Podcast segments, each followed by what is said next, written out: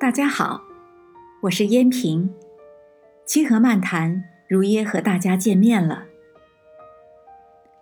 在美国生活了近三十年，在东西方两种文化的撞击之下，关于如何教育孩子的话题，常常触动我的心弦，时不时萦绕在我的脑海。这么多年来，我一直在思考，并实践着如何让我们的孩子健康成长起来。每一位父母都希望自己的孩子聪慧敏悟、出类拔萃、一骑绝尘。因此，很多父母在教育孩子这个问题上都非常用心，但他们往往焦虑不安。同时，也会不惜一切代价来倾情付出。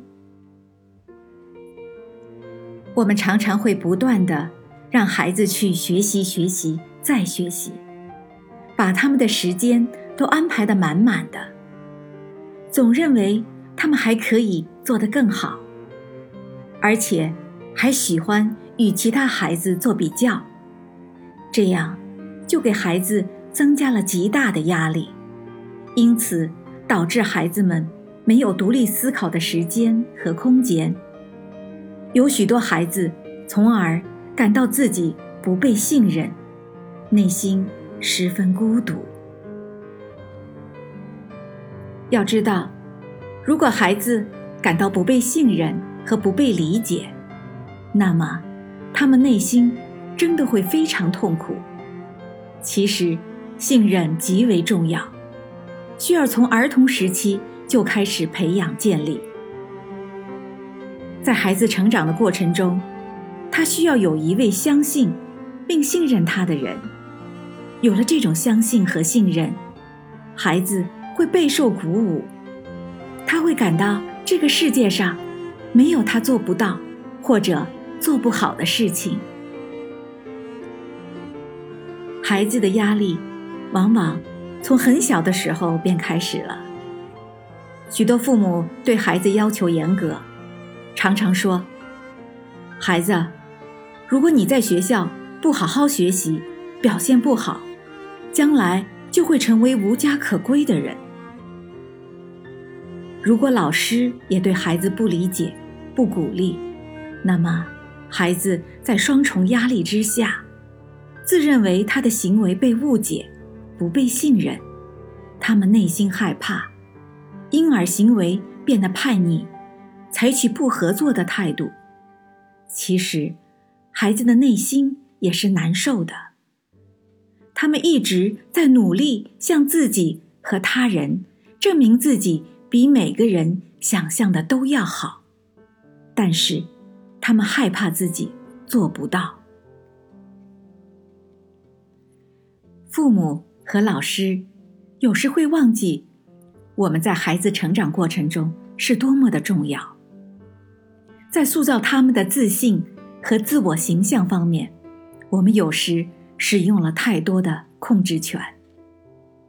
实际上，我们应该从信任开始，相信孩子的能力，因为经历挫折、意外和其他经历的各种复杂的情况。都是孩子必须经历的成长之路。我们要记住，信任是相互的。孩子对我们的信任度，将反映出他们对自己能力的信任度。有研究数据表明，被老师评价为不那么值得信赖的孩子，常常表现出较高的攻击性，以及较低的合作分享的。利他行为与助人行为，对孩子的不信任，会造成他们的孤独和对社交的惧怕。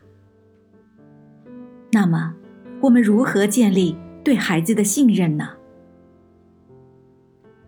我们通常认为，信任孩子是在他们进入少年时期才开始的。其实，信任是需要在孩子出生之后就开始了。可以说，虽然婴儿在所有的事情上都依赖我们，但他们比我们想象的要聪明得多。他们会通过观察大人的一举一动来学习如何从我们那里获得他所需要的。他知道如何让我们微笑开心，如何让我们难受生气等等。而我们必须要对他们的需求做出回应，尤其是在早期，要让他们感到。他有一个值得信赖的环境和亲人。随着孩子的成长，我们可以给他们更多的机会来建立对自己的信任度。我们需要时常提醒自己：我们是否正在建立对孩子们的信任呢？还是在严厉控制他们呢？要知道，对幼小的孩子。很小的一点成就，可以让他们建立对自己的信任和信念。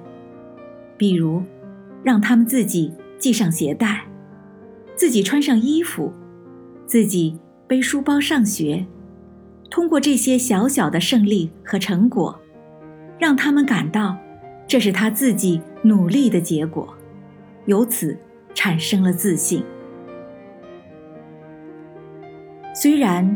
我们不总是信任小孩子自己能做出明智的抉择，但可以指导他们思考如何选择最佳方案。